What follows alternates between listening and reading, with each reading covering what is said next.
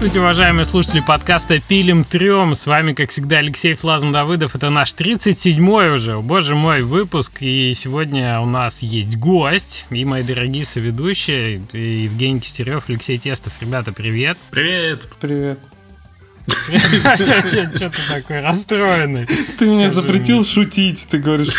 Нет, тебе запретить шутить невозможно. Я тебе запретил шутку шутить. Я тебе запретил шутить ниже радаров просто. А. А сегодня у нас Другое дело. деле, да. Сегодня у нас в гостях э, Дима Исаенков. Дима, привет. Привет. Всем привет. Э, Диму, может быть, мы-то знаем со времен флеша еще Дмитрия, но вы его, может быть, знаете по таким интересным продуктам, как э, Casual, Spiky Box, Tower, Defense, Fallen, Fallen Empire или, например, такой проект, который шоукейсился на Девгаме, как Cold War Game. Это была такая добротная стратежка, сделанная в 3D. А, в которой Дима тоже принимал участие. Ну, поговорим мы по большей части о эффекте Among Us. Э, это, как я его называю, да, это эффект какой-то игры, про которую все уже забыли, а потом она взяла и выстрелила снова. Вот у Димы как раз такая история случилась, очень интересно, но к этому мы вернемся после того, как обсудим, кто во что играл на прошедшей неделе. Итак, Леша, по традиции тебе слово. Ей, я играл в мафию немножко. Э, ну, так, пару часиков. Э, очень сильно ждал ремейк первой мафии, которая мафия Definitive Edition. Э, очень люблю первую мафию, прям старую-старую. И э, не разочаровался. А у нее есть не, некоторое ощущение странности. Она вот такая... М- Выглядит здорово, высокобюджетно, там классные катсцены, все такое построенное, очень красиво.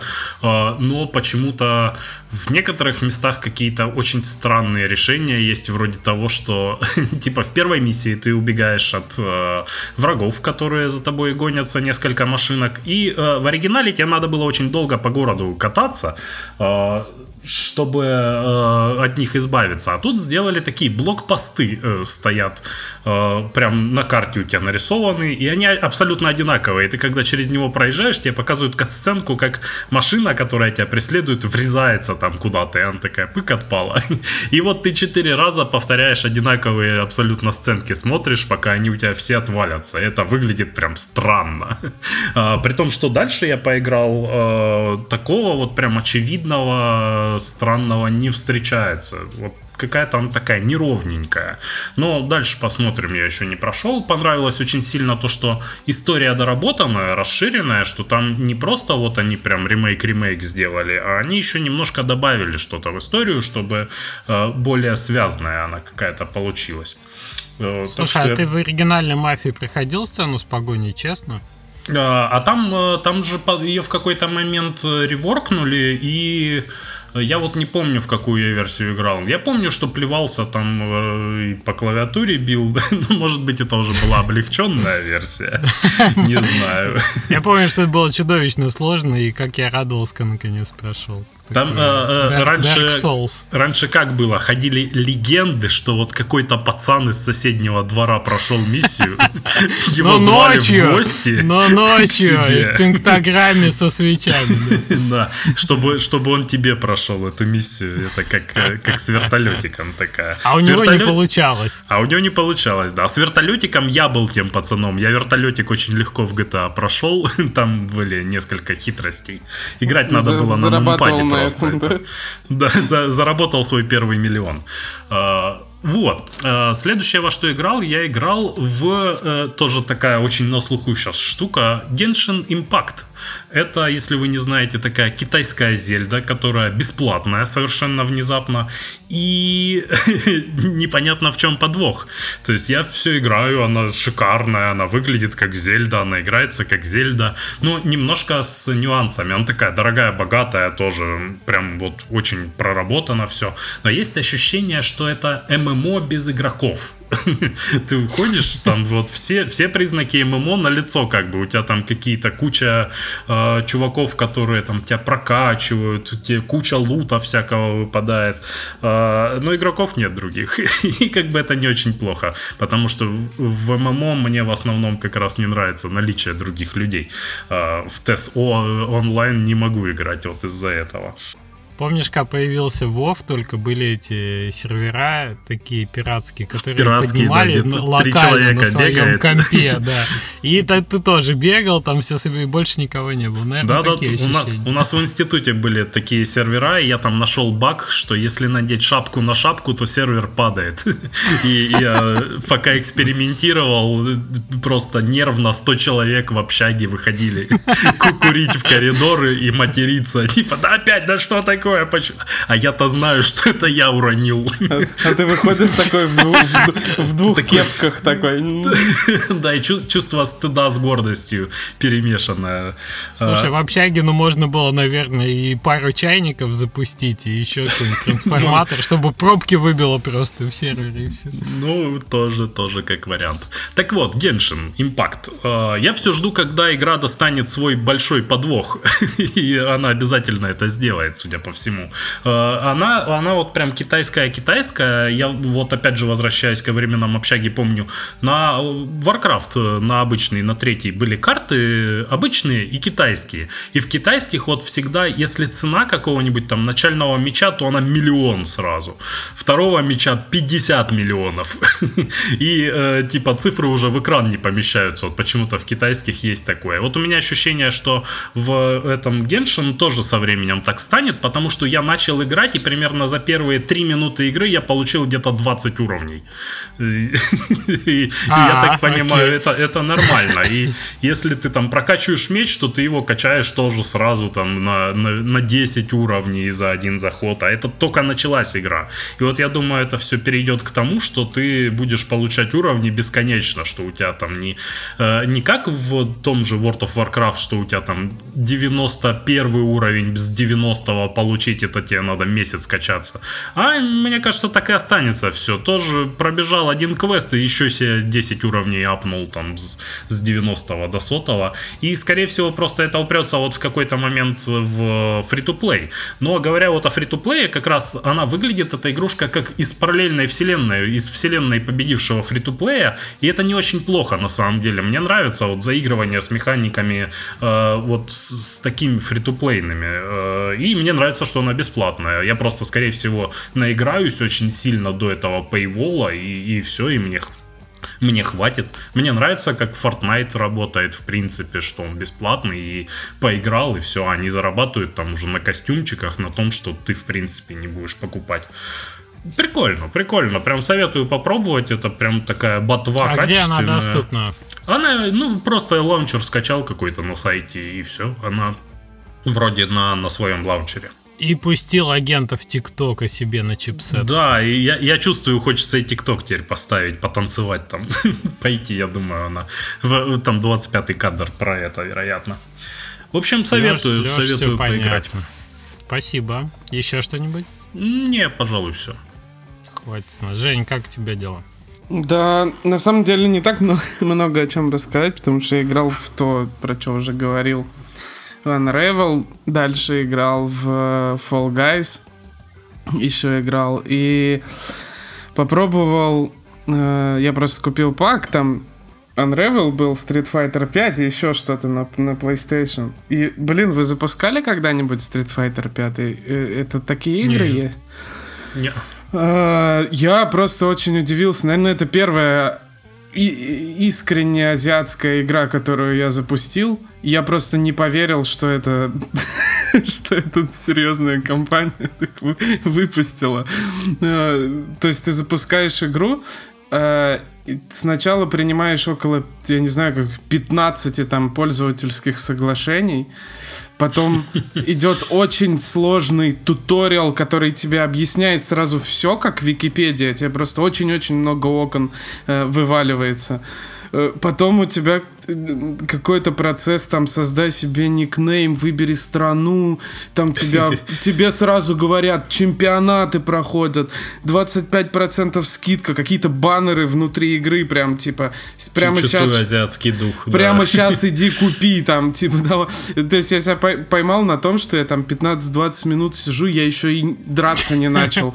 То есть я просто сижу в какой-то фигне, я, и я прям в голос ржал. Типа, ну, я просто щелкаю это, да когда уже, когда это? Просто как ты в театр абсурда какого-то попал. Ну и сама игра такая, понятно, она азиатская, очень яркая, ну как бы Street Fighter там все понятно, это обычные драки там, э, ну насколько я понял, она завязана чисто на прям киберспорт, и для обычного игрока это что-то вообще Я, ну, ничего особо больше не могу рассказать, но попробуйте, это вообще опыт. Интересно. Ну, вот, там а так... в Street Fighter это все, все на месте главные атрибуты. А, какие? Китаянка ну, с большими ногами. Да, бедра, вот, вот, вот это. Это же самое, я, за я что играл за какого-то огромного толстого панка, который показывал козу, и когда выигрывал, на него падал огромный пончик или что-то такое. И там вот эти все заставки.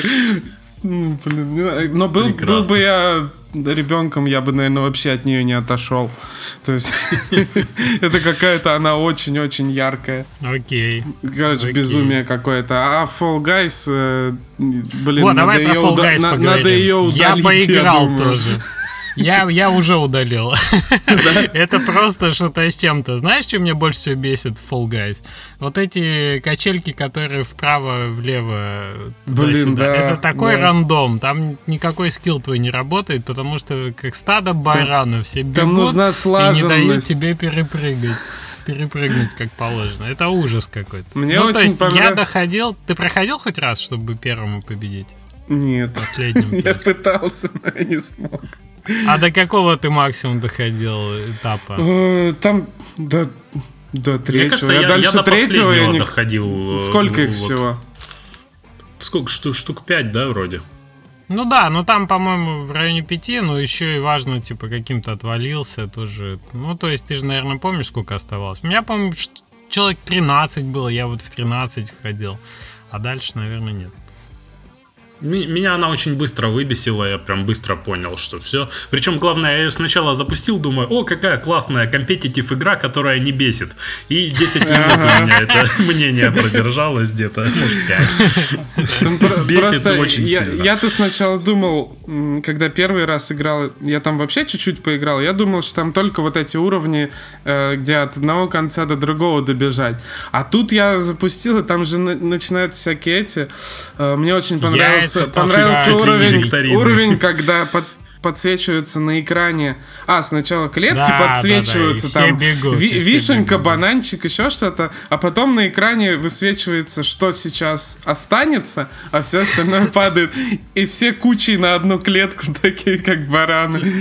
Меня знаешь, что в этом радовало всегда? Что не все же видят и не помнят, какие клетки. И там стадный инстинкт на очень развит. Да, И, да. типа, бывало такое, что все бегут куда-то. Ну, знаешь, типа, кто-то один побежал, не видит, все за ним. А эта клетка неправильная. И все оттуда фиг и упали. В общем, забавно. Да, да Fall Guys она... это, конечно... Еще хуже стало, когда я научился выходить из игры сразу, как только проиграл. То есть я сначала не понял, как это делать, и ждал, когда следующая карта там загрузится, и потом только выходил. А когда я понял, как еще быстрее итерации делать, это все. это, уже совсем... Ну, тебя ловишь на том, что ты просто не можешь остановиться. Ты как то крыска, жмешь и жмешь кнопку, жмешь и жмешь. А я что-то даже совмещал с чем-то. Я что-то ждал, и вот, э, типа, ну ладно, быстро сбегаю, типа, 5 минут э, геймплей. Ох, вот это вообще дистрактит страшно. Ты в какой-то момент понимаешь, что ты уже и, и не работаешь, и не играешь, и вообще непонятно, mm-hmm. что происходит. Да, я, я удалил. Ужасно. Ну, но, но, но оцените разнообразие. понятно, да? Да, оцените разнообразие. И ведь интересно смотреть, даже если... Мне порой интереснее даже смотреть, чем играть было. потому что там люди скилл какой-то показывают, ты прям смотришь, Да. а какие там дальше разнообразные уровни, ты же не всегда проходишь далеко. А Там, еще дальше они сговоры всякие, когда, когда столпятся у финиша и хватают людей, выбивают там... Есть такое, да. Но это не сговор. Я один раз вообще просто смеялся в голосину, когда я следил за одним чуваком, а там типа же 42 должно остаться, или там, например, 37. И вот они стоят вдвоем. И я смотрю, он а бежит куча людей, а их двое. А уже 40 там сколько-то, типа, ну, 41. То есть он бать последний остается. И, и он про это. То есть он всех толкал и протупил очередь. И, и не, не прошел дальше. Ну, это просто было очень смешно. Потому что человек затупил. Не знаю, рассказывать, конечно, не так смешно, как наблюдать было за этим. Но да, Fall Guys дает эмоции, это точно. Окей, что еще ты успел поиграть? Ничего, не так много на этой неделе я играл. Fall Guys все съел. А я поиграл в Train Valley 2, представляете? Это просто было что-то с чем-то. Нет, у нас чемпионаты же по субботам проходят. И мы Хэллоуин апдейт сделали. Мы добавили новые, э, как бы, новые ресурсы. Э, типа там паучки, летучие мышки, тыквы. Вот Мгм. такое все. И сделали такой объект, называется алхимическая лаборатория, где там котел такой, знаете, как у ведьмы булькает. И туда ты можешь... э, смысл в том, что в редакторе уровней ты сам настраиваешь все ингредиенты и что получаешь. Ну, то есть, например, если туда привести человека итог, можно получить инженера, например. да. Или, или- Так, или так это и если- работает, да. Крылья, крылья летучей мыши, бревна, нефть, там, я не знаю, какие-нибудь химикаты и полимеры, то в результате можно получить там э, бумагу или деньги. Ну, ну, то есть там неограниченный полностью полет фантазии. Мы, наоборот, ждем, что там игроки наделают. Но мы выкатили вместе с апдейтом и первый уровень сами. То есть у нас эм, Оля, наш э, редактор, э, по работе с сообществом, э, комьюнити-менеджер, и за, заодно она клевые уровни делает периодически. Вот, она выкатила новую карту с этими элементами. Я с удовольствием поиграл, и я в какой-то момент понял, что это челленджово. То есть я прошел максимально Какая же оптимально. классная игра, да? Да, да. Ну, Посмотри, кроме ре- шуток. рекламу, рекламу встроил в подкаст. Как не стыдно, Алексей. Кроме шуток, 91 место занял. Купите у нас кто-нибудь уже рекламу, а то тут нач- начинается... Ты, ты по- послушай дальше. Я улучшаю время максимально. Я играю 2 часа. Прохожу 4-5 раз уровень заново. Максимально оптимизирую. Знаете, какое я место занял? Вот э, максимально улучшив все свои результаты. Ну, 81 а не 91 То есть, как бы передо мной 80 б- человек. безумных людей. И результаты были такие, типа, я с 9 минут прохождения уровня улучшил до 7.40, а там люди 5.40, например, проходят на первое место. Ну, то есть, представляете, да, что там 2 минуты еще запаса оптимизации. И я с большим удовольствием потом посмотрел ролик на YouTube, который выложил человек, который первое место занял у нас. Это регулярная практика. Кто лучше всех проходит, потом выкладывает, и все смотрят, как же он этого достиг. Блин, это прямо мы не зря делаем, прям клево. Ну, то есть, без ложной скромности хочу сказать, что я снова поймал этот кайф, фан от того, что мы делаем. И мне кажется, вообще Тремвелли у нас сильно раскрывается, вторая часть, именно на вот компетитив вот этих ивентах. Потому что так ты воюешь вроде как с собой или с временем, мотивации не хватает. А так зашел в Дискорд, 80 человек еще впереди. А, и я выиграл карточку. Там такие мимасики пошли, типа, флазм награждает флазма карточкой или сообщение о том, что о, как быстро по почте мне карточка пришла из одного ящичка в другой, знаешь. Но пришлось ее Прекрасно. разыграть отдельно Ну, прям, других прям игроков. это, и, и спорт прям. Да, у нас же случайно карточки разыгрываются, и у нас э, немножко подкрученный э, бот. То есть он э, э, раздает с большей вероятностью карточку тем, кто э, недавно подключился к игре. Новичкам везет, называется принцип. Мы хотим, чтобы... Ну, то есть те, у кого уже есть там 5 карточек, их шестая карточка не так порадует, как человек, который случайно выиграет первую, там, в первый, второй, третий раз своей игры. То есть у нас там немножко подкручено в пользу игроков. Вот они, вот они, заигрывания с фри-то-плей механиками. Ну, ну, кстати, можно и так сказать, да. Но это скорее с, с общечеловеческой механикой. И я выиграл, так как я первый раз залогинился в конкурс, во-первых, мы рекорд поставили. До этого было 129 человек играл, а тут 130 благодаря мне. Я такой, вау, отлично, мы дотянули до 130. А во-вторых, да, я выиграл карточку именно в силу того, что играл первый раз. И, в общем, рандом, бот меня выиграл, да. Прекрасно. Прекрасно. Да, вот такие вот эмоции. Ребята, заходите, поиграйте по субботам мы в это дело играем, если есть желание. Ну что, давайте переходить к теме выпуска, а то мы заболтались уже за игры. А, Дима, Дима, а что ты играл на прошедшей неделе? А, так, я играл на прошедшей неделе в Hades. Аид — это игра от Supergiant Games. Она прям... А, ну и как тебе? Это ну, просто, я не знаю... рейтинг. Я, я считаю, что это шедевр. То есть это, ну, в плане того, что первые 15 часов игра очень хорошо развивается, она очень хорошо тебе дает и комментирует твои все действия. Там шикарный voice-over, там очень классно сделана э, нарративная часть. То есть там у тебя, ну, это рогалик, если сделать шаг назад, рогалик, в котором ты, как Забрей, сын Аида, должен выбраться на поверхность, чтобы пообщаться со своей мамой. Вот. И вокруг этого, вокруг выбирания на поверхность строится, собственно, вся игра. И так как это рогалик, ты постоянно умираешь, и у тебя получается, что а, каждый раз, когда ты умираешь, первый персонаж, который, которого ты встречаешь, он тебе в шутливой манере рассказывает, кто тебя убил, и там, что, например, вот этот чувак кидает в тебя бомбы, наверное, стоит их не ловить. Э, и это очень интересно. То есть вот э, мне очень понравился именно нарративный заход, потому что он очень контекстно комментирует все твои действия. Там их достаточно много диалогов, ну, на первые там 10-15 часов их хватает. И это прям очень очень круто работает на вовлечение меня как игрока. То есть я прям захотел взять некоторые механики, вот типа контекстного нарратива, типа там интересного арта и там, шикарных войсоверов э, там, в следующую игру, скажем так.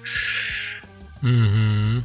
Интересно, то есть рекомендуешь 98%, не зря. Не, она очень хороша, то есть она, скажем там, так там есть, на мой взгляд, некоторые проблемы после того, как ты первый раз доходишь до своей мамы. То есть игра становится репетитив, и уже контента именно сюжетного и ну, все остальное очень мало. И местами он очень дорогой по времени. То есть тебе нужно, не знаю, пройти игру там пять раз, чтобы получить какой-то там предмет, который тебе нужен, чтобы открыть кусочек истории. Мне кажется, это не ну, очень хорошо. Это, это ж уже, ты говоришь, там на 15 часу люди столько не живут. я столько в игры не играю. Я, кстати, начал в нее играть, я минут 20 побегал, просто не стал говорить, потому что у меня еще мнение не сложилось, но есть ощущение, что там прогрессия очень хорошо, вот прям э, каждый ран у тебя что-то новенькое открывается, и прям чувствуется, что ты прогрессируешь. Это прям да, там первые 10-15 часов у тебя прям очень хорошая прогрессия. Каждый раз ты умер, ты вроде умер, тебе грустно, но на самом деле тебя, с одной стороны, повеселили, что чувак, э, ты там молодец, и это просто такой злобный враг. Ты собрался силами и пошел снова. То есть это очень круто сделано. Вот. И Под... Она вроде бы в топ-5 по метакритику за этот год вообще в играх, поэтому стоит абсолютно точно ее хотя бы посмотреть. Угу. Ну, учитывая, что формат такой, да, все-таки это... Тем более на, насчет нарратива, это же авторы э, Бастиона и Транзистора, у них опыт да, да, да. Э, ого-го это точно. В этом жанре точно. Ребята вот молодцы, консистентно двигаются. Да, то есть э, очень круто. Еще я продолжаю играть э, в Нойту. Это рогалик э, пиксельный, в котором каждый пиксель Физически. стимулируется. То есть, ну, да, я... я помню. В чем там прикол? Расскажи мне. Я ну, далеко тут не ушел. Там главный прикол, собственно, в этой физике. То есть у тебя получается, что я тоже ее не, мог, не смог ни разу пройти за 40 часов, но мне нравится как такое медитирование. Ты просто бегаешь, просто, не знаю, поджигаешь там дерево, смотришь, как оно горит. Ну, то есть просто такая движуха, которая не очень хорошо сбалансирована, на мой взгляд. То есть там нету прогрессии такой классической. То есть тебе просто или повезло, или не повезло. В зависимости от того, ты дошел подальше или поближе. То есть она вот сильно рандомная, ну, точнее, полностью рандомная. Но, тем не менее, она вот меня как-то расслабляет. То есть вот. И еще я, так я делаю мобильный Tower Defense, да, то я играю в мобильный Tower Defense.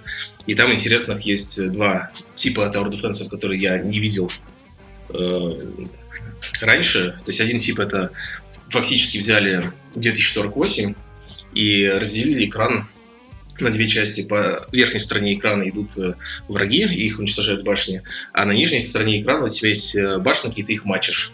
То есть ты матчишь там э, башенку с уровнем 1 и 1, получается, башенка уровня 2, 2, 2, с уровня 3, ну и так далее. И ты их так матчишь, матчишь, матчишь, и выставляешь на карту, там, не знаю, ну, и, в общем, такая бесконечная механика. Ну, я такого не видел, это достаточно оригинально. И вторая механика, которая сейчас очень mm-hmm. любопытно идет, это такой классический line defense, то есть сейчас есть крепость, на крепости стоят человечки, которые атакуют подходящих к ней врагов, и тоже там совершенно бесконечная раскачка, и, ну вот, она достаточно интересно работает. Вот. Прикольно. Ну, вообще, матч 3 Tower Defense звучит интересно, да. Ну, оно звучит, звучит интересно, но ощущение вот у меня от Tower Defense, что его там нету. То есть есть 2048, а не Tower Defense. Mm-hmm. Это немножко такой странный опыт, который подменяет под собой один жанр другим. Mm-hmm. Ну, расширяет. То есть это скорее больше матч 3, да, чем... чем... Ну, может быть, такой матч 3 для мальчиков. Матч 3 для мальчиков, да. Окей. Эм, что-то еще порекомендуешь или мы погнали уже к теме? К теме да, я думаю, можем погнать. Ну, раз можем, то погнали. А, Дима, мы знакомы-то давно, и флеш и так далее, но вот я сколько помню, ты Tower Defense и делал, да? Ты вообще, как тебе пришла эта идея начать с этого жанра? У тебя прям искренне заинтересованность или так просто случилось? Как началось-то? Ну, можно сказать, что вся моя история, она про то, что как 10 лет я делаю одну и ту же игру. А, то есть вообще сложилось так, что в 2011 году мне написал одногруппник моего одноклассника и сказал, что а давай сделаем игру э, Tower Defense э, и заработать денег. Вот. Ну, никто тогда игры не делал, это был первый проект. Изначально он планировался мультиплеером, с мультиплеерным, и идея была в том, что она была взята из популярного мода для третьего Варкрафта, что игроки строят башни, отправляют друг другу волны мобов, и так до тех пор, пока кто-то из них не умрет. В общем, мы так где-то до, до Нового года 11 пытались ее пилить по вечерам. У нас было 4 человека. Я занимался, должен был заниматься серверной частью, но к концу года было понятно, что такими темпами мы вообще ничего не сделаем. Вообще ничего не сделаем. Ну, первая игра, это ведь логично, надо делать мультиплеер. Ну, странно, что не ММО, конечно, это вот не, не как у всех. Пошли по более простому пути. Оригинальничали. Фичекатели немного. Да, да, да. И, соответственно, получилось, что у нас был инвестор, и к концу года у нас осталось трое. То есть это был Олег, геймдизайнер, Саша, его брат, художник, и я программист. Плюс у нас был там инвестор Сергей, он нам немножко денег дал, что типа вот, ребята, делайте. И внезапно оказалось в районе Нового года, что реально мы мультиплеер не сделаем. И вообще мы ничего не сделаем такими темпами. А, и поэтому решили, что я уволюсь, э, инвесторских денег хватит на зарплату в районе 12 тысяч рублей в месяц, и, э, ну, плюс какие-то личные накопления, и так, грубо говоря, доживем до релиза, и там будут золотые горы, они все окупят страдания, и там вроде, все нормально все будет. В итоге в марте 19 я уволился, и мы сделали первый Tower Defense. Это был, была игра в мрачном сеттинге, и фишка была в конвертации башен. То есть у тебя была башня, она стреляла или по наземным монстрам, или по летающим. И экономика была сделана так, что тебе не хватает денег, чтобы построить и то, и другое, и поэтому ты бесплатно конвертировал один тип башни в другой. То есть корлук э, был такой, что ты просто до посинения кликал на эти башни и менял их состояние. В общем, это ни хрена не работает. Да, звучит, не, не, звучит хуже, чем Tower Defense у Match 4. Ну, то есть, эта механика не работает, ее в наше время повторил в каком-то виде Ironhide, который Kingdom Rush делает. Они выпустили игру Iron Marines, и у них там как раз подобная механика, что у тебя есть человечки, ну, отряды, да, и отряды тоже можешь конвертировать из одного в другой тип. В общем, это не плохая механика для Tower Defense, потому что суть Tower Defense в том, что игрок хочет а, построить огромную базу, построить, там, не знаю, кучу башен, которые уничтожают всех вокруг, и ему приятно смотреть, как вот это происходит, да, то есть как... И оно само, да. Да, и оно само всех побеждает, а ты только, там, не знаю, корректируешь э, ситуацию на поле, там, постройка новых башен, там, или используя... Как, как профессия сисадмина. Ну, ты да. типа сначала много строишь, потом наслаждаешься тем, как все построил, а потом все ломается, и ты быстро тушишь. Вот. Соответственно, а, как раз э, золотые годы флеша начали заканчиваться, и к началу 2013 года мы смогли игру продать Armor Games. Это было тогда там, говорили, за 4600 долларов. И это было, мягко говоря, разочарованием. Мы там столько сил потратили, мы думали, что мы сделаем как Kingdom Rush, всех там, вообще всех победим, и у нас будет все хорошо. Оценка игры была там 55 из 100, и собрала около 500 тысяч плеев, что тогда это было, даже тогда это было очень мало. Вот. И mm-hmm. получилось, что при чистых тратах там 170 тысяч мы заработали в районе 160. Ну, то есть вроде как бы плюс-минус, но на самом деле а, надо отметить, что Олег и Саша, в отличие от меня, работали бесплатно и работали параллельно работе. То есть я из команды единственный, кто работал full time ну, потому что без программиста на full time вряд ли можно игру затащить, особенно в подобном жанре. Ну, то есть в целом ты получал деньги за свою работу? Ну, 12 тысяч в месяц моя зарплата была. Ну да, тоже такое. Ну, то есть она такая, она поддерживает какие-то штаны, но это не больше. Ну, штаны становятся все легче и легче поддерживать каждый месяц. Ну да, да, да. То есть и смешной момент был, когда мы описывали разные порталы, и нам ответил Big Fish Games. Нам написали, что игра понравилась, но у них женская аудитория, и кровавое убийство монстров не понравится нашим игрокам. И можно ли сделать игру менее кровавой? Вот. Ну, собственно, вот так закончилась история первой игры, и в это время началось активное развитие мобильных игр. Как раз э, в 2013 году прошла конференция Life Mobile, и там такой запомнившийся мне момент, когда ты сидишь в зале, там куча людей, выступает Алиса Чумаченко и рассказывает всем, что вы все люди, которые сидите тут и делаете мобильные игры, станете состоятельными парнями. Ну, что у этого есть рынок дико растет, там будет все хорошо и так далее. Ну и мы начали делать мобильную игру. Причем мы изначально начали конвертировать вот эту Fallen Empire в мобилку. То есть мы ее начали портировать. Игра, так это флеш, сначала был чисто флеш, работал очень медленно, потом появился Starlink, потом э, начал активно развиваться Air, и потихоньку там... Ой, какие забытые, забытые да. какие технологии, Starlink, боже мой.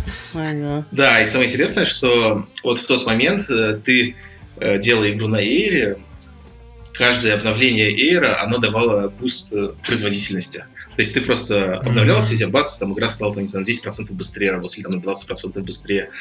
В итоге мы сделали такой грубый порт игры на мобилке и пошли и показали ее Game Insight. Game Insight нам сказал, что все круто, но, пожалуйста, переделайте арт, э, геймплей, э, ну, вообще все, в общем, переделайте. И еще раз. Прекрасно. Все круто, только надо AAA шутан сделать из этого. А все вот. И как раз, собственно, можно сказать, что это момент раздела на э, ну, переход к разработке Ancient Planet, которая живет до сих пор. И в этот момент к нам присоединился еще один инвестор, Андрей, и мы начали улучшать, собственно, все, что нам сказал Game Insight. Геймдизайн, арт-анимация, звук, и там, даже какую-то историю прикрутили. Э, Причем э, сама разработка, она была на старте как такой двухдневный мозговой штурм. То есть мы с ночевкой заперлись в квартире у Олега и там сидели, придумывали механики, придумывали э, мобов. И, в общем, то, что за два дня мы придумали, оно почти все попало в игру в том или ином виде и ну, обозначило какой-то план развития проекта. Вот. В этот раз фишкой игры была в том, что мы отказались от каких-то инновационных штучек, типа конвертации башен. Мы сказали, что это будет классический Tower Defense. Сеттинг у него будет такой легкий, фантастический. И игра будет достаточно казуальной. Основных башен там всего 4, из которых 3 атакующих и одна добывающая ресурсы, чтобы человек мог легко зайти, легко начать и э, постепенно там, разобраться в механиках, спокойно играть. Э, плюс у нас были такие достаточно няшные враги хамурианцы, такие маленькие зеленые человечки. Э, мы обернули их в свежие мемы 2013 года, который до сих пор, который до сих пор наполнена игра. Нам написал прекрасную музыку Реса и сделал шикарную анимацию Юра. Юра, Юра запомнился еще тем, что спустя где-то там три месяца после начала работы э, он неудачно сломал себе руку, играя в армрестлинг, и около полугода ее долечивал. И мы Блин, настолько... Это прям увлечение опасное для аниматора, мне Да, кажется. да, да. То есть и вот как раз э, э, через полгода он руку залечил, мы еще иглу не доделали, и он там к нам вернулся и доделал почти все анимации, которые оставались. То есть какие-то анимации сделал не он, но почти все, что сделано, сделано им. А, и после нашей игры он ушел в Playrix и делает анимации в Gardenscapes. То есть... Mm-hmm. Блин, неплохо. А как фамилия у Юры? Я uh, Мороз. Не... Ага, окей. Но мы его пытались звонить обратно, ну не звонить, просто помочь нам сделать какие-то еще анимации, но он уже сказал, что сорян, настолько много работы. конечно, не те, я думаю, в Playrix. Ну да, да, да. Вот. Сорян, убийца дворецкий. Ну, понятно. Окей, а, то есть Ancient Planet, по сути, уже была вторая итерация в жанре да, второй Tower Defense. Сделали работу над ошибками, да? да ну да, и как да, пошло? А, ну вот, если чуть сделать шаг назад, мы начали искать издателя, нам повезло его найти. Вот мы были тогда неопытные инди, и нам издатель задал всякие умные вопросы про то, что как мы быстро можем делать контент, про то, как у нас, у нас работает экономика, про, тестировал нам билды, Э, и вливался в маркетинг. Соответственно, игра вышла 8 мая 2014 года на iOS.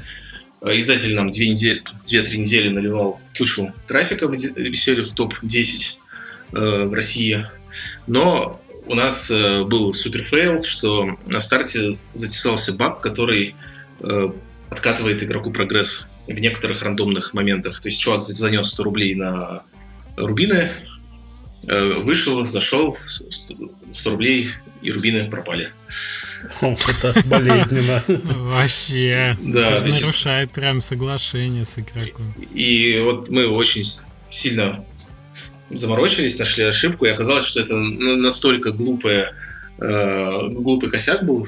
Это просто конвертация формата даты из одного формата в другой. Почему-то он давал все время разные значения, чуть-чуть отличающиеся.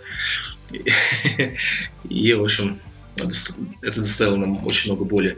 И надо еще отдельно отметить, что в то время выкатка нового билда на iOS, она занимала две недели. То есть ты знаешь, что у тебя сегодня проблема, ты уже, не знаю, завтра нашел баг, ты его пофиксил, но игроки его получат только через две недели, потому что, ну, потому что вот так. То есть там были, конечно, экстренные... Ну, там Хочу были... сказать, что ничего не изменилось. Да нет, сейчас спокойно, ну, может быть, Apple Arcade, он какой-то более требовательный, но сами по себе ну, билды, мы, они мы буквально долго уже висим прям на пруве, я уже запарился, я уже э, игнорировать начинаю письма с, с багом одним, который мы знаем, что есть, и вот люди страдают. Конфликт, конфликт сейвов в разных версиях, и пропадает э, одна штучка. Люди ждем, страдают, ждем. а Apple все равно. Звучит как прямо Завтра фраза на Тима Суини, да, да, да. Прям Тим Суини говорит. Ну, на самом деле, сейчас билды обновляются, ну, если, наверное, не брать Apple Arcade, я не знаю, как он работает, а, они обновляются, одобряются где-то 1-2 дня, то есть это достаточно быстро. Угу. Везет вам. Да. Так, что там дальше у нас было? Дальше получилось, что потом издатель нас чуть-чуть попушил в Англии, но в общем, результаты его не очень порадовали. И как-то как сотрудничество... Ну, в общем, издатель потерял к нам интерес, и, и мы дальше шли и делали все своими силами. Мы выпустили Android-версию в январе 15 потом запустили флеш-версию на Armor Games, некоторые сайт-локи сделали.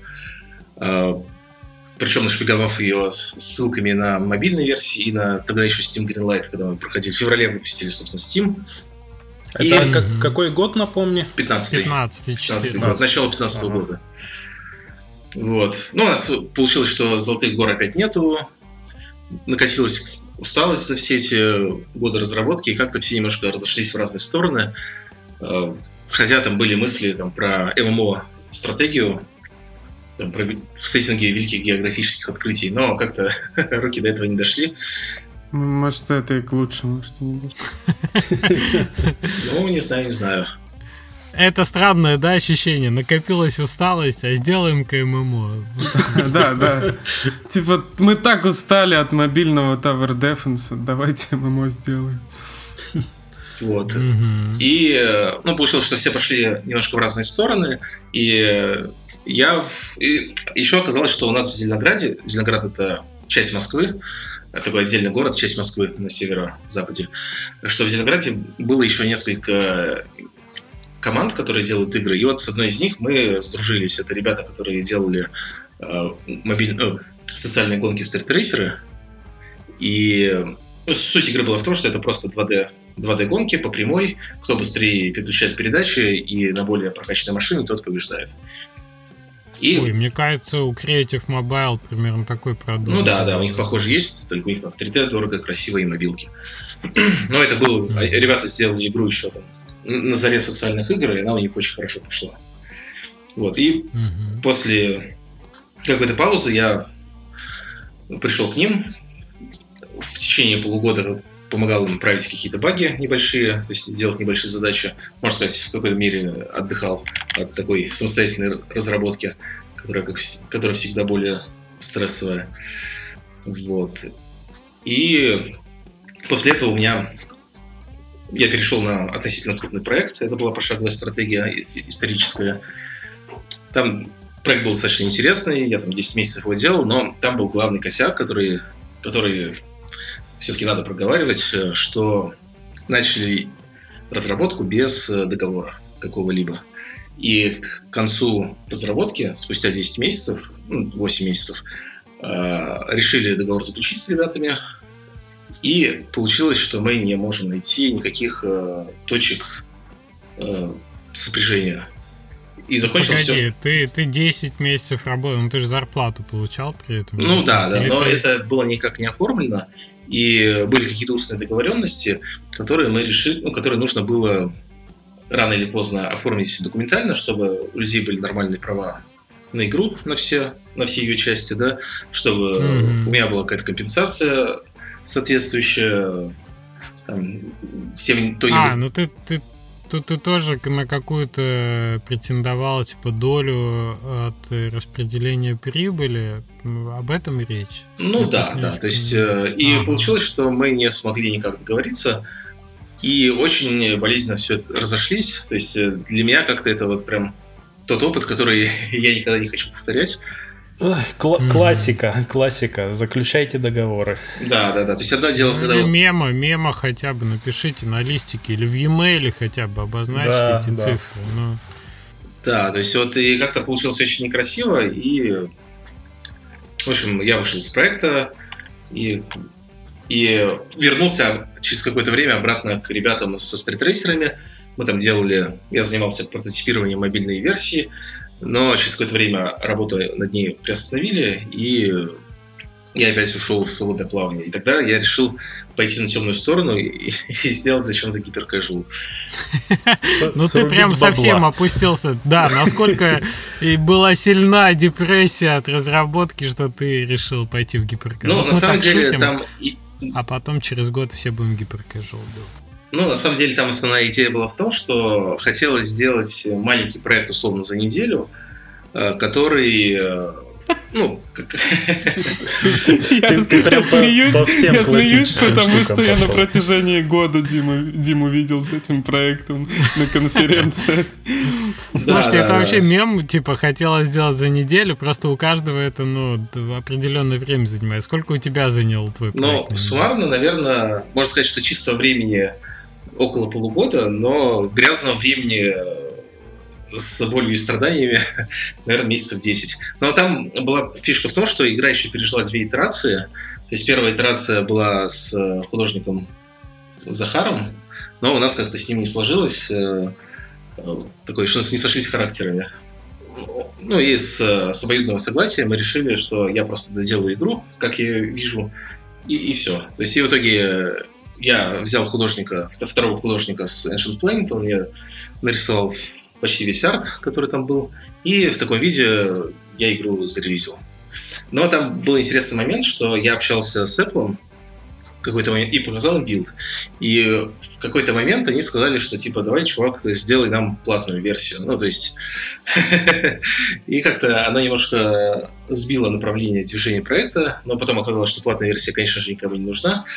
И... Странно, странно, обычно наоборот. Ну, вот как-то так получилось, что, ну, тогда же не было того же Apple Arcade, это был 17-18 год уже, а, и получилось, что ну, еще получилось, что у меня был внутренний какой-то такой э, стержень, что я хочу, несмотря ни на что, довести игру до релиза и сделать ее такого качества, которое я считаю правильным. Ну, это, в принципе, неплохо, наверное, если это не года занимает. Ну, глобально, наверное, это было плохо, потому что игра получила фичер в России только, э, и там заработала что-то типа там 2000 долларов. Да? То есть это, понятно, окупило чистые траты, оплату художников на звук и так далее. Но это, конечно же, не окупило моего времени вообще никак. Ну, 10 месяцев, конечно, да. И поэтому я для себя понял, что вот для меня это было вот таким, может быть, прозрением, что не надо делать игры в том, что себе не близко. То есть я понимаю, что потратить 10 месяцев на знаю, очередной Tower Defense, я бы получил удовольствие, я бы сделал продукт, который мог бы э, зарабатывать деньги, ну, потому что я примерно понимаю, как они работают, да, и, ну, в общем, это было показательно, как не надо делать э, игры. Окей, научился. Да. А потом дальше получилось, что опять пришло время обновлять э, Ancient Planet. А, мы сделали первый контент-пак, мы начали, я оживил э, Steam, локализовал игру на кучу языков, ну, на первый пак языков, поправили какие-то баги, которые людей беспокоили. У нас просто получилось так, что э, как в 2015 мы игру, например, на андроиде выпустили, так мы с ней полтора года вообще ничего не делали. Мы просто заходили в админку, смотрели, что ну, вроде растет, ну, вроде неплохо, и, ну, и все, и закрывали. Не, мне понравилась формулировка, что пришло время обновлять Asian Planet. Сидели, сидели, почувствовали, пора. Ну, Полтора года как-никак. Ну да, просто пора обновить. Появились какие-то, знаешь, ощущения, что вроде как игра неплохая, ее можно просто допилить. То есть, ну, просто в тот момент еще был, знаешь, такой максимализм, то, что ты говоришь, что я вот разработчик игр, я знаю лучше, что тебе игроку нужно. А, на самом деле это не всегда так, то есть если особенно игрок в Steam купил игру и говорит, что ему слишком сложно, тебе как разработчику нет ничего проще, чем добавить новую кнопку, которую назвать там Easy да, то есть mm-hmm. легкий режим, и там сделать, не знаю, там, на там, 20% ниже здоровья у мобов, чтобы игрок получал удовольствие. Ну, тебе все равно, тебе это ничего не стоит. Да, это, не знаю, там... Ну да, лучше, лучше прислушивался, конечно. И, соответственно... Вот зависит раз... от жанра, зависит от жанра. Вот мы ну, не могли, например, в паровозах сделать изи режим легко, быстро. Ну да, ну, имеется в виду, что в тот момент были какие-то базовые фичи, которые нужны именно Steam. Ну, например, там uh-huh. все хотели оконный режим, все хотели ползунки звука. Э, вот, ну, в общем, такой quality of life, да, обновление. Мы все это сделали, обновили, и внезапно получилось, что и оценка подросла, то есть она была там что-то типа 78, сейчас она 83. То есть вот какими-то mm-hmm. мелкими-мелкими вещами можно сделать лучше. И самое главное, что Steam нам, при том, что он в плане прибыльности самая, самая невыгодная платформа, наверное, ну, если не брать Amazon, конечно, то э, это все-таки комьюнити, которое нам перевело игру на многие языки.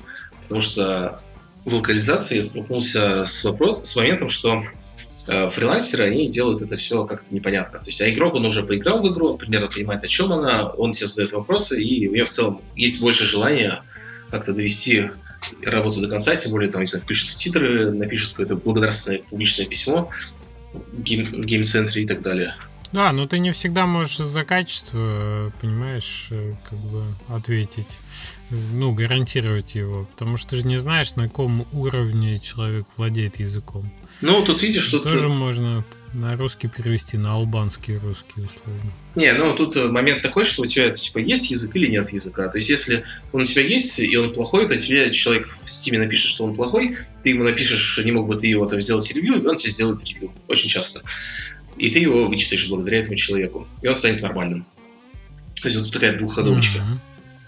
Ну, такая итеративная работа. Ну да, да, да. То есть э, в конце концов, если там язык человеку не нравится, то он может просто включить английский и играть на английском, который там более-менее выверен.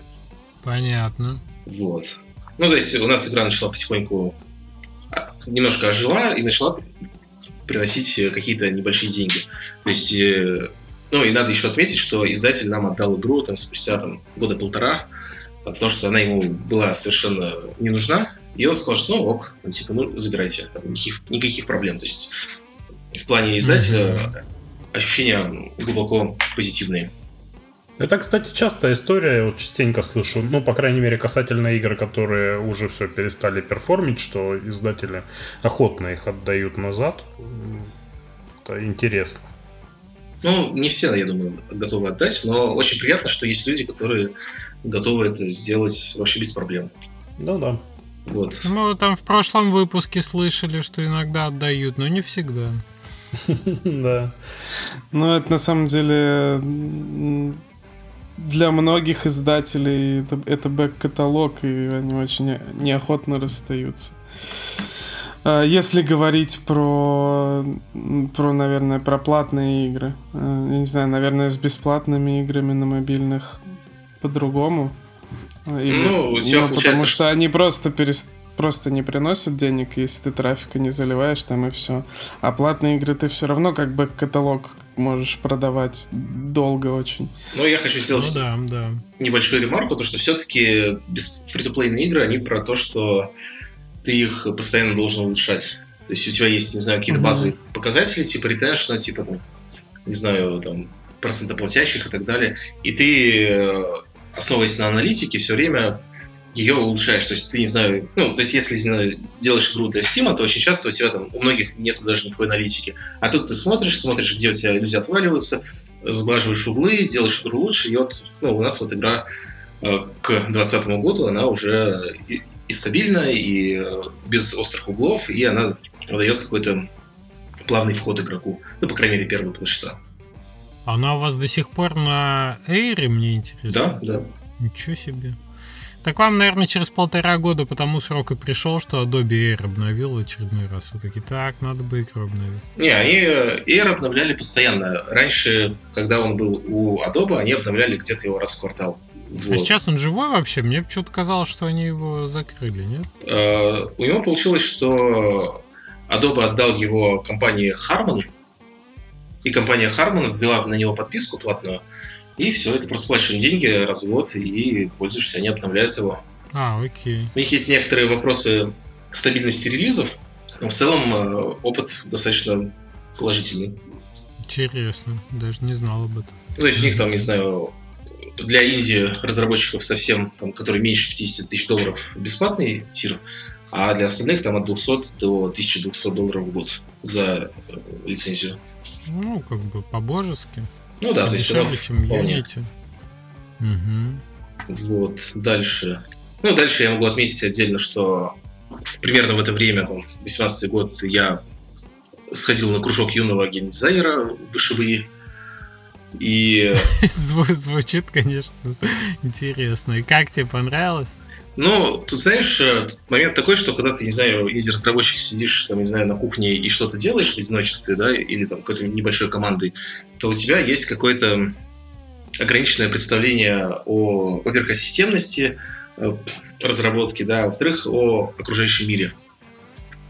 И как раз э, вот этот кружок юного геймдизайнера, благодаря тому, что э, там э, в качестве преподавателей выступали люди из разных крупных компаний, они, по крайней мере, себе давали представление о том, как это все работает в больших компаниях, как это работает более системно, и э, мне кажется, что это было полезно. То есть, может быть, это не прям полезно-полезно, э, в плане того, что ты, не знаю, туда идешь с нуля и там получаешь, что, не знаю, сразу становишься, не знаю, продюсером э, огромного проекта. Но это просто полезно для расширения кругозора, потому что когда ты сам находишься в геймдеве, у тебя есть вполне конкретные вопросы, которые ты готов э, задавать э, людям на разные на разные темы.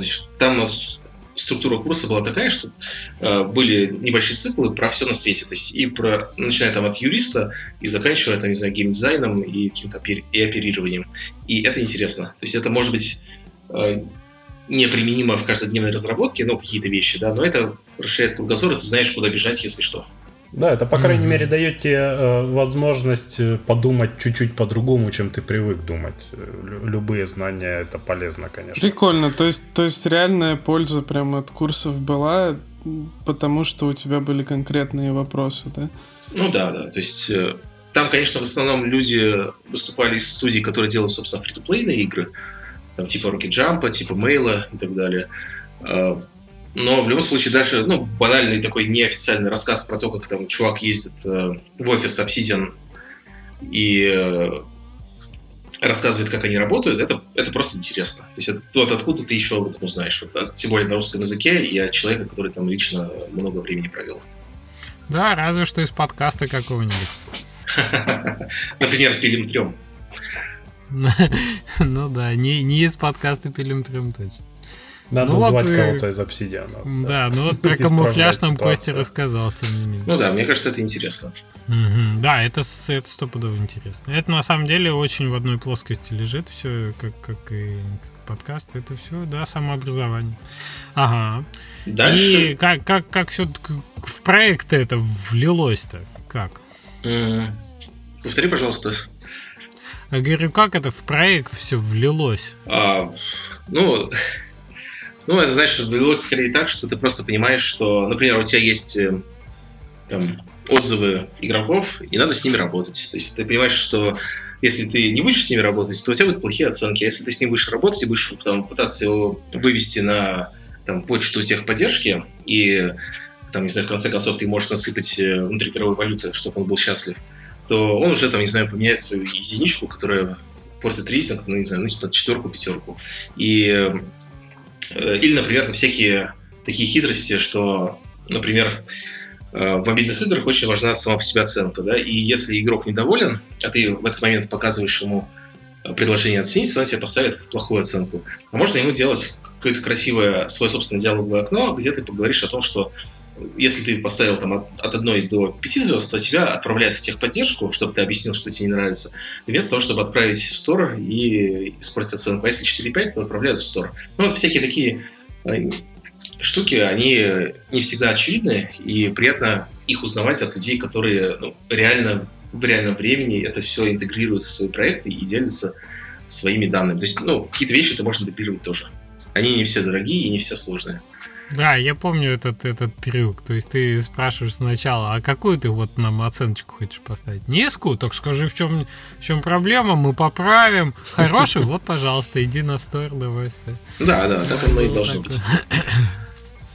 полулегальные хитрости фри-то-плея. Ну, на этом, на Google Play за это не ругают. На iOS, может быть, ругают сейчас, но я, честно говоря, немножко не помню.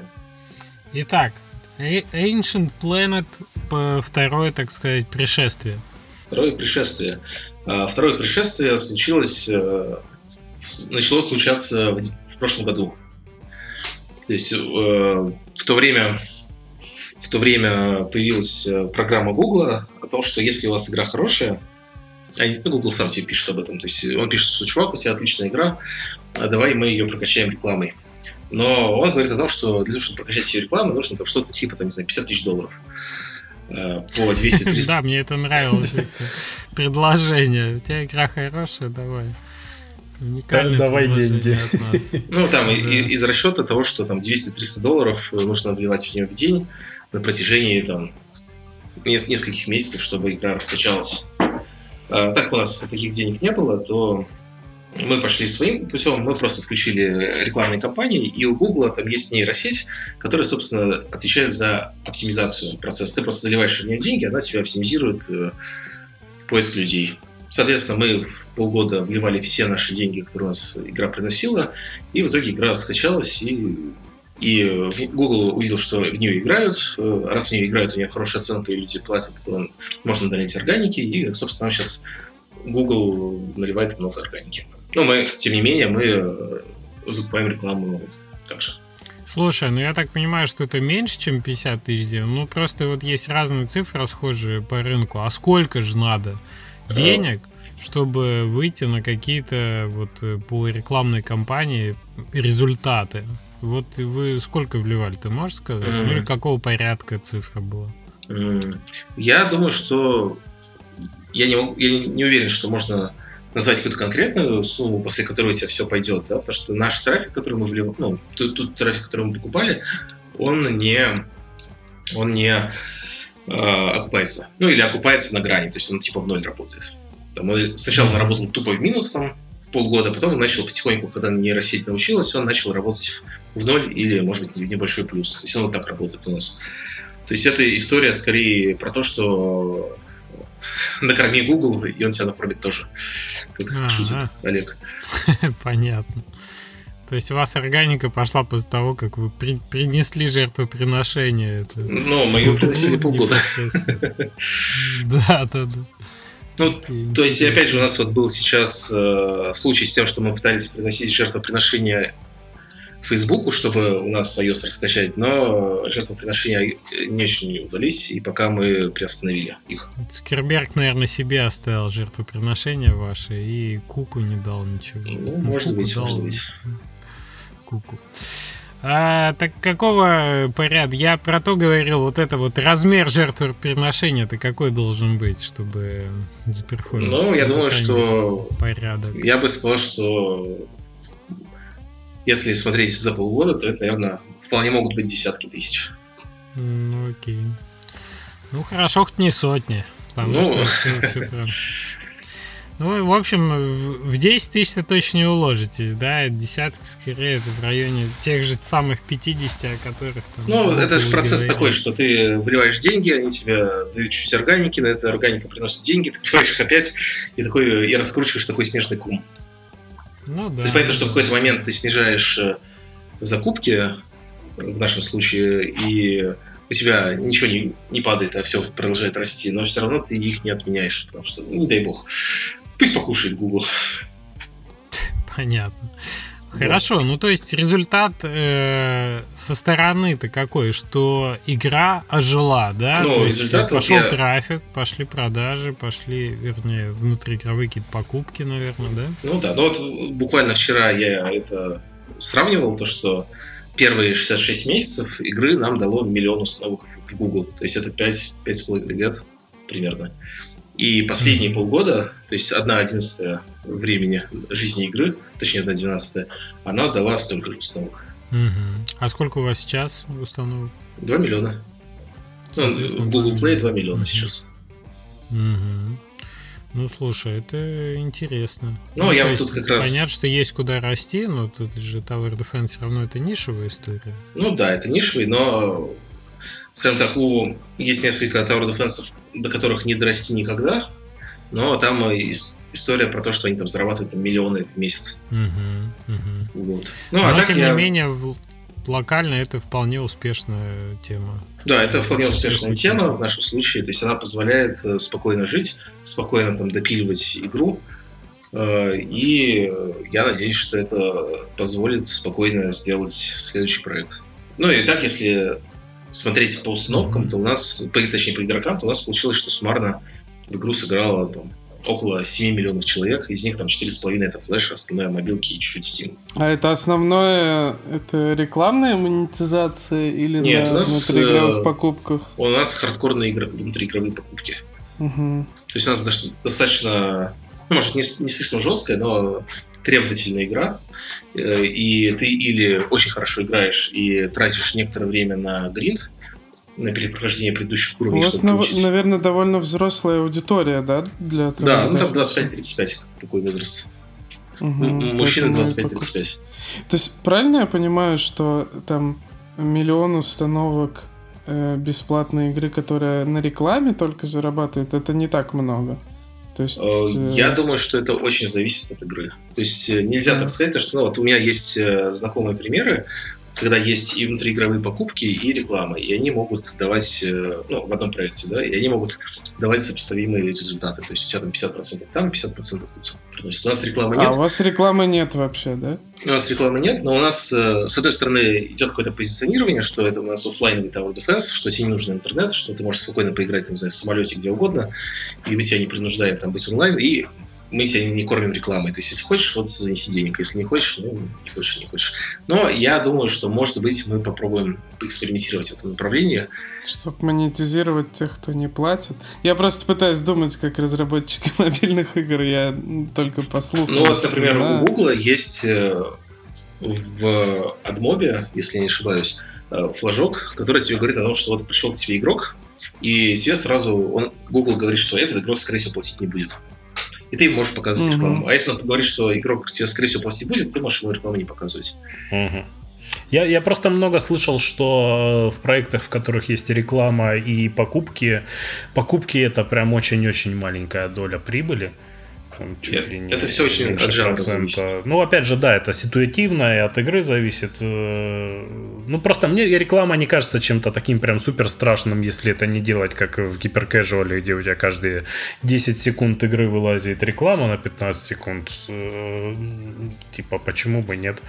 Маленький баннерок куда-нибудь повесить, и он сразу может дать Мне прям кажется, очень это, это много. все, наверное, зависит от того, как ты встраиваешь рекламу, да? Есть же случаи, когда реально в игре есть какой-нибудь там телевизор, ты на него нажимаешь, смотришь рекламу и получаешь награду. А, а есть... Ну, кстати, слу... вот да, это хорошая, случаи... хорошая штука. То есть, да, ты прям встроил, и, и игрок сам по своему желанию, и, как я понимаю, это больше ценится в мобильных. И очень добровольно ну... люди это делают, и охотно, и вообще не вызывает это негатива, по-моему. Ну, тут есть проблема в том, что э, rewarded видео, оно может расшатать экономику внутри игровой. То есть, если игра изначально не предусматривала, э, что mm-hmm. ты можешь вливать ресурсы еще там со стороны, то, может быть, ты ну, ты, общем, тебе нужно а, ну... думать, считать все, и если оно не, ушат, не расшатает твою систему, то, ну, грубо говоря, ты покажешь рекламу, да, там реклама принесет тебе, не знаю, там, там 10 центов, а игрок тебе не купит, там, не знаю, за 5 баксов ничего после этого. То есть тут ну, да, такое. Так а Эдмоб же определяет игроков, которые не заплатят. Им, ну, им нельзя только им ну, это, это, рекламу. это уже прям э, геймдизайнерское сложное решение, как тебе сбалансировать так ну, да, да. между более... тем, кто заплатит, кто не заплатит. Это должно ну, быть комплексная стоп, мы уже погружаемся. Штука. Куда вы, на какую сторону тянете нас? Я интересно, интересно же, слушай. Блин, интересно, да. Уперся, ой, все, премиум игры, а фри-то-плей это вообще фу. Нет, ну, фри-то-плей это классно, я за фри-то-плей, и он должен как-то участвовать участвовать, и он будет участвовать в премиум, в премиум играх. Я говорю, естественно, не, не о таких, как сейчас там примерах, когда ты покупаешь за 60 баксов игру, и, и там тебе еще встроенная всякая. А вот э, как-то помягче, помягче. Мне Rewarded видео очень нравится концепция. Я думаю, она может жить спокойно в каких-то больших проектах. Но да, правильно Дима говорит, что это должно быть изначально встроено все в геймдизайн. Э, ну, как-то вот я, я бы подумал в этом направлении, можно ли что-то дешево и сердито подпилить в балансе, чтобы ревордед все-таки заработал и ничего не сломал. Мне кажется, это прям очень такая хорошая штука. Ну да, еще, мне кажется, плюс фри-то-плейных игр в том, что у тебя геймдизайнер и вся команда разработки думает, э, как зацепить игрока с самого начала. То есть, если взять какие-то десктопные игры, когда ты ее купил, заплатил, не знаю, 15 баксов, запустил ее, тебе ни, ни хрена непонятно, что происходит. Ты страдаешь, тебе вообще, ну, то есть, и получается, что ты вроде купил, вроде должен порадоваться, а ты ни хрена не радуешься, и, возможно, ты даже ее удалишь, там, не знаю, и там, вернешь себе деньги. То, то free-to-play, он как раз про то, что ты должен зацепить э, игрока там с первой минуты. И мне кажется, этот подход, он очень хороший, и он должен быть э, везде. Не, ну слушай, зацепить с первой минуты в премиум, в премиум тоже как бы было бы неплохо, чтобы так было. Ну, не знаю. Не, Мне ну кажется, это такое тебя... для, для всех игр применимо. Ну просто у тебя для фри to play игрок уйдет, и ты потеряешь его, и поэтому ты стараешься сделать его опыт э, максимально ценным для него и максимально интересным.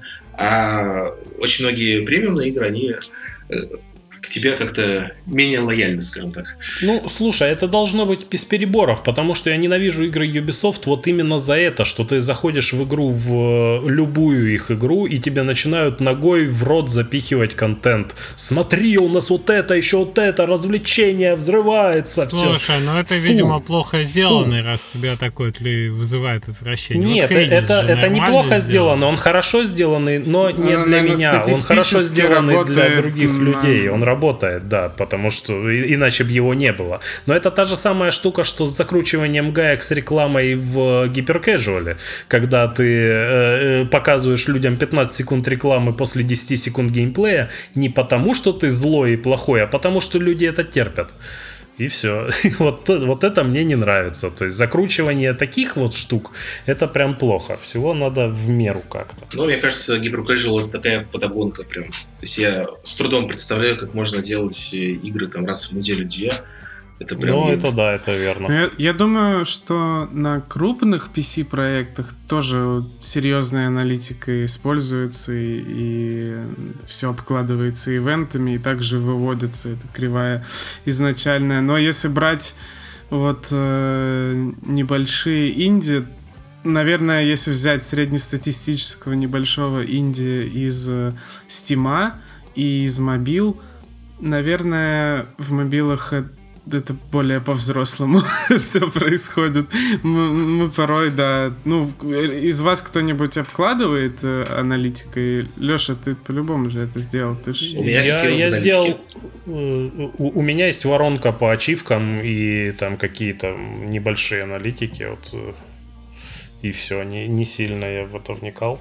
Мы тоже не придумали особо, где аналитики, с аналитикой развернуться. Но, кстати, по той же ровной причине, про которую Дима сказал, что у тебя какой смысл оптимизировать? То есть мы опыт, конечно, оптимизируем. То есть мы пытались там сделать э, кривую сложности лучше по уровням и так далее, да, но это по сути единственное, что нам доступно. Э, просто... Мы пытались да, улучшить. Во фри-то-плее, мне кажется, проще это все, потому что там изначально заложены корлупы, механики, которые вот повторяются, повторяются. Тебе легко понять, куда тебе вставить аналитику, чтобы посмотреть, вот на этом цикле у меня происходит вот это, вот это. А в story-driven в сюжетной игре, ну куда там это что-то ну, встраивать? И экономика построена, что... что если человек начал играть, ты еще не заработал, как бы. Mm-hmm. И, наверное, это тоже сильно влияет э, то, что там как бы... Хотя статистически игра, премиум игра на стиме, здесь длительное время взять, больше всего зарабатывают те, в которые дольше всего играют э, игроки. А, да. Но это не так очевидно. А, а, а на мобилах, ну, как бы, чем дольше, тем больше рекламы, больше покупок и, и все такое. Там, там это прям на поверхности, поэтому они все этим занимаются. Да. Просто та аналитика, которая мне доступна, это смотреть видео прохождения и смотреть, где игрок затупил.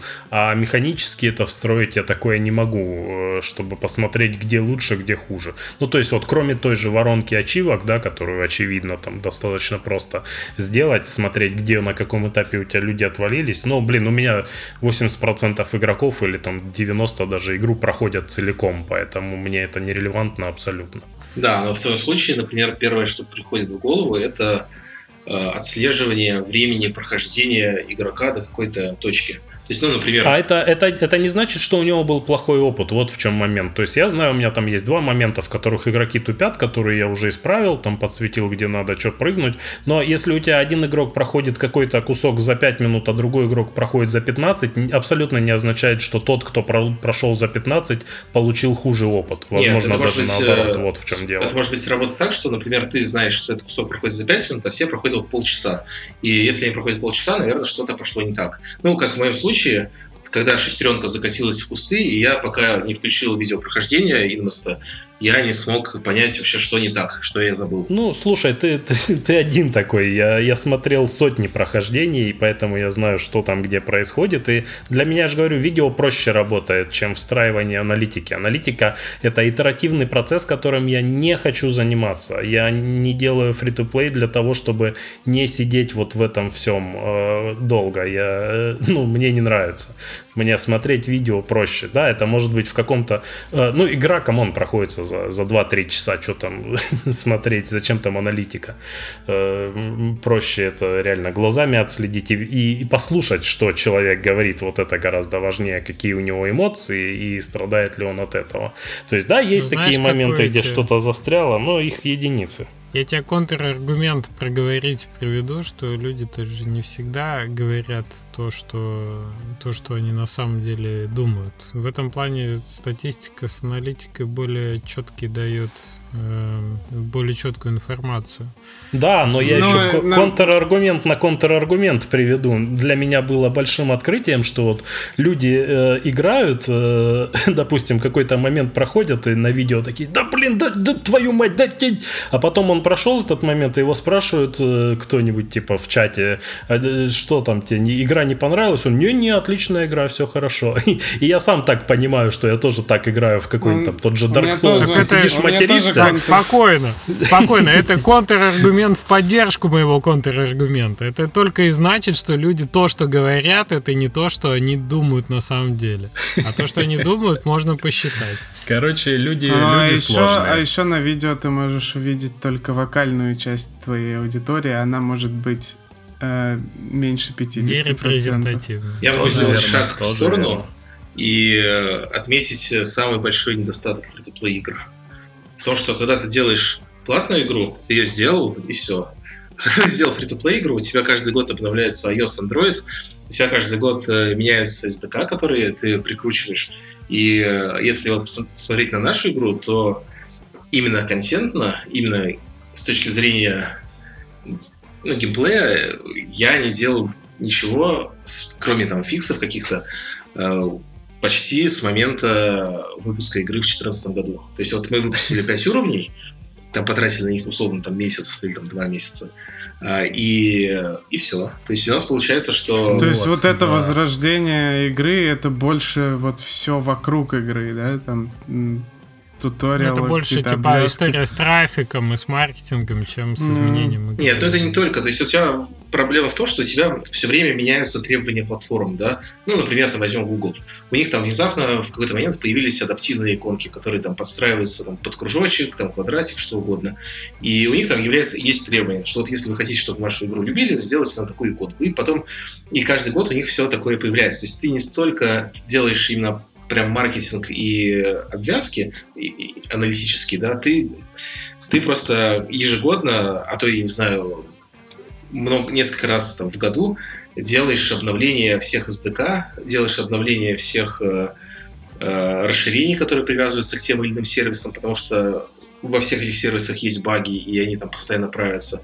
И это отнимает очень много времени. То есть это отнимает, можно сказать, все время разработки, и фактически там, я вот весь этот год, там, с Нового года... Пере, заним... Перейти к разработке там нового проекта очень трудно, да? Да, да, да. То есть у тебя получается, что этот проект живет, ты знаешь, что, что тебе нужно, чтобы его закончить. Вот, например, нам это прикрутить новую нормальную аналитику, сделать полностью новый интерфейс и сделать контент-пак, чтобы там, игроков порадовать.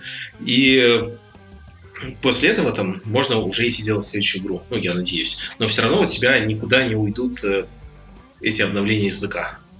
То есть ты как... Это не заканчивается никогда. Да. Короче, каждый год ты это делаешь. Вообще звучит так, как будто мы сделали платную игру, но что-то не знали, поэтому мы делаем конкурсы, мы делаем обновления, мы делаем контент-паки. Вот, а, да, а игра вроде как платная.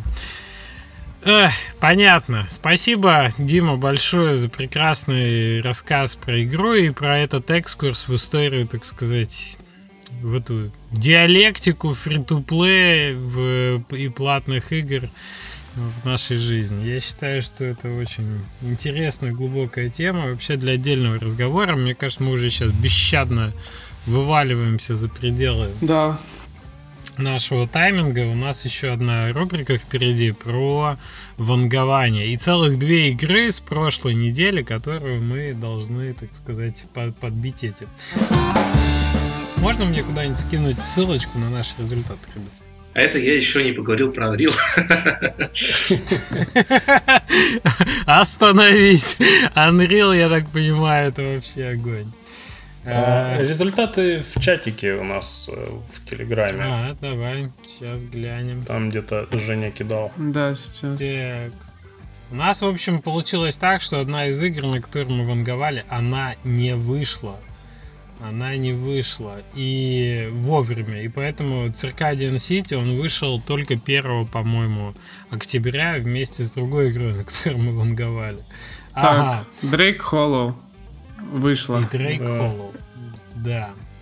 А по Circadian City я давал 50, 500, извините, ЦЦУ.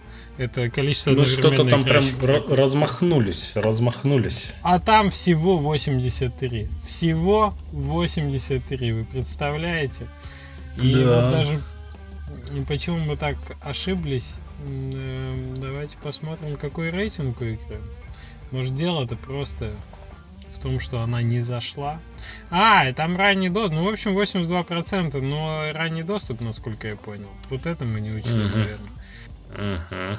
Ну и, да, и вообще, наверное, жанр Кстати, а- или а- продвижение. А вот когда игра не вышла, там есть где-то отметочка, что она выйдет в ранний доступ, а не просто выйдет?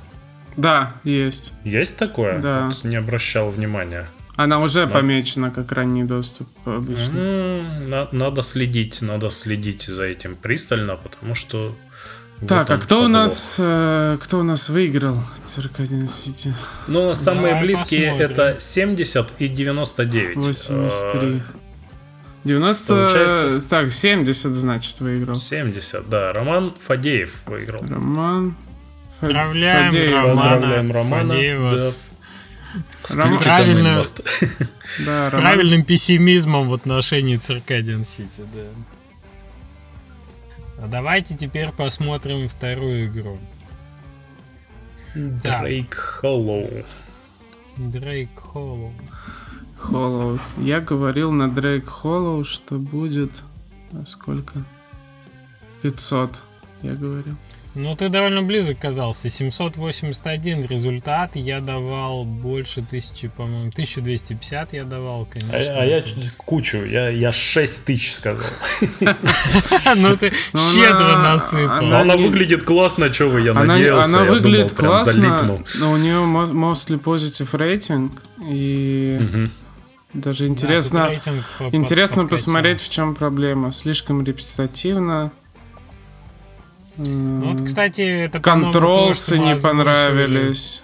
Э, То, что мы озвучили про прошлую игру студии, что в визуал все хорошо, у ребята умеют, а вот с точки Да, зрения геймплея у них, у них именно, по сути, дизайнерские проблемы. То есть это не баги какие-то там, у них, э, вот я читаю, репетативно, контролсы, там, комбат не понравился, ну, по сути, тоже контролсы, да. Батяне. Хотя игра-то вышла до этого в Эпике. И Могли бы уж и исправить. результаты вангования в Дрейк Холлоу. Так, 781. 781, а ответы... вижу 950, вижу 865. 865, я думаю, кто сказал. Да. Э, Да. М, Алишер Наумов э, получает ключик на Skyhill первый. Sky Hill. У нас еще интересно, сейчас видно в это, кто, кто на какую игру хочет, и у нас тоже статистика. Да, Алишер, какой-то- напиши... в- а, ну да. А есть мейла. Не, Отправляй. просто Куда- лучше- куда нам лучше пишут уточнить, люди? э, э, Skyhill первый или, или второй, потому что, может быть, это Skyhill любой. Там был выбор. типа и А, тот, и, ту- и тот, там и другой. То есть там выбор и Train Valley окей. первый, второй, и второй. Там большой выбор у людей. Трейнвелли никто не хочет, я не понял. Ребята, У всех есть, ты понимаешь? Это уже, да, молодцы. история Вот за это хвалю. Вот за это молодцы. А, так, ну что, сегодня мы будем ванговать на игру, которая выходит у издателя Meta Publishing, издатель, который занимается сейчас эм, таймлоудером нашим. Причем это сиквел. Uncertain. Uncertain Light at the End. Да, это сиквел. Uncertain первый уже выходил. А, на текущий момент 8 числа выходит игра. Осталось буквально, мы сегодня 6 пишемся. Осталось Воу, буквально воу. дня. Я только что, я, я удивился максимальному количеству игроков у первого Uncertain, и тут сколько э, и сколько у нее оунеров. И потом увижу, что они, наверное, во всех существующих бандлах участвовали. Э, они ее бесплатно Что там? Озвучь, озвучь. То есть Они та... раздавали бесплатно игры, да. У первой части э, там 2000 all-time peak, и у mm-hmm. них э, они были Humble Choice Bundle в октябре 20, 2020, Fanatical. Да, у них прям, прям хорошо, что SteamDB все это показывает. Фрики э, giveaway у них был 26 э, февраля 2019. Ну, как, мне, я думаю, что это одна из тактик мета-паблишинга, наверное. Ну да, да, конечно. Я думаю, что они, да, расширяют аудиторию так, таким образом у первой части. Mm-hmm. В принципе, да. На текущий момент у второй игры фолловеров мы видим 6 тысяч, да, а если быть точнее, если быть точнее, сейчас скажу точно, Болдер, тут не попадаете, 6 тысяч 128. Ну да, в районе 6000 фолловеров. Что мы еще про нее знаем? Кстати, сейчас, ну, говори, пока я у меня эксперимент. Что мы про нее знаем? Про, про то, что разработчик рисует хоть на игру красивые, красивые потому что скриншоты, Скриншоты да. периодически выглядят как э, первый Last of Us, особенно девочка с рюкзаком в заброшенном торговом центре, это прям вот туда, куда-то немножко. Ну, а, а, и первая часть выглядела приятно, а вторая выглядит еще приятнее. Э, так, какого-то прям сильно качественного рывка я не вижу, то есть оно такое стабильно классненькое. Мне нравится, как выглядит. Э, да, как... визуально приятно. Я, я вот в первую часть не играл, и я, к сожалению, даже не знаю, что за жанр. Помню, там ходилка какая-то, да, по дому была вроде бы. Ну, я думаю, да, это что-то в районе квеста. Можно так-то характеризовать. Adventure, наверное. Но я... тут, судя по всему, все под, подрос мир и э, уже какие-то такие Я посмотрел интересные... на график э, фолловеров у э, сиквела, да? И mm-hmm. вот эти самые два больших пика, ну, понятно, сейчас предрелизный пик, но самые большие два пика э, фолловеров, они как раз соотносятся с, с э, крупными раздачами игры э, ну, да. первой части. Поэтому угу. вот это как бы работает. На заметку хозяйки. Да. Окей. Ну что, эм, мы тогда вносим свои предсказания. Дим, ты тоже можешь на ЦЦУ погадать вместе с нами. В, в наш чатик мы запишем и озвучим через неделю. А от вас мы ждем э, тоже участия. В телеграм-канале будет на это дело объявление. Так что, да, Приходите, оставляйте свои эти, выигрывайте ключики от э, отличных игр. А, вы уже написали? Дим, может, ты... Да. Да. Дим, может, ты нам предоставишь ключик другой на Ancient Planet? Да, конечно, я могу там некоторое количество отсыпать, если кому надо. Кстати, я играл в Ancient Planet именно на стиме. Я не типичный Молодец. игру. Молодец. Ну все, друзья, на этом, я думаю, будем заканчивать. И э, я еще раз говорю Диме спасибо за то, что пришел и рассказал интересные штуки. Прям разные сегодня интересные штуки прозвучали. И про э, там, то, как ходить на э, кружок юного геймдизайнера. Давай, перечисляй весь подкаст теперь заново. Давай. Итак, Нет, я про то, что мне понравилось, про то, что я запомнил. Не, ну это реально интересный момент был. И про фри-то-плей вот этот вот и с, с играми как, и про вы аналитику видите, немножко Леша, поговорили. Леша старается говорить все больше и больше, чтобы вы ставили лайки, там писали ему в чате. Подводить что, что итоги, молодец. Женя, это важно. Мне кажется, это важно для того, чтобы немножко подытожить. А сколько да, у нас рассказал? приближается выпуск с э, ответами на вопросы, и нам надо, чтобы люди в форме писали там, типа, отвечать. Да, 40 выпуск, это 37 выпуск. 40 выпуск уже не за горами. Мы и нам надо привести себя в форму, чтобы предстать э, перед вами. Да, у тебя Надо вебку время, купить, чтобы- я, я вот что вспомнил, а тоже. Стрижку Да, мы там выбираешь? постараемся Стри- побриться, одеться и выглядеть вообще. Как, какой цвет колоссально. волос мне пойдет? Потому что Синий. пиксель-арт-художники из Твиттера должны иметь нестандартный цвет волос. Это единственное, что я знаю. Так ты побрей, ну, выбери, выбери пиксель-артом себе все. Все тело, шашечки. Кто за то, чтобы Леша сделал такую стрижку, ставьте лайк. Да, да, да. Мы сейчас А что соберем у нас- эту отдельную что у нас- форму для голосования. Что у нас пролетит на Ютубе в этом выпуске? Это ж, ну, Слушай, я, я не знаю, что за давление. У меня кончаются идеи, что должно На этом выпуске, пролететь. видимо, аналитика Пролетит. пролетит мимо, мимо Пролетит. Леши на Ютубе. Поэтому да. В этом выпуске пролетит Леша. Леша Да, пролетит. отлично, хорошо, Я пора. уже представил. Вот ведь, а ведь он сделает. Ты вот шутишь, Да, а да. он сделает. Сделаю, Хорошо, сделаю. договорились. Я прилечу, так и быть. Да. Все, спасибо. Мы так за- задержались, друзья. Хорошей вам недели. Услышимся через 7 дней, предположительно. И да, готовимся, готовимся к 40 юбилейному выпуску. Дима, спасибо. спасибо еще раз. А, Счастливо. Пока-пока. А, спасибо, что пришел. Пока.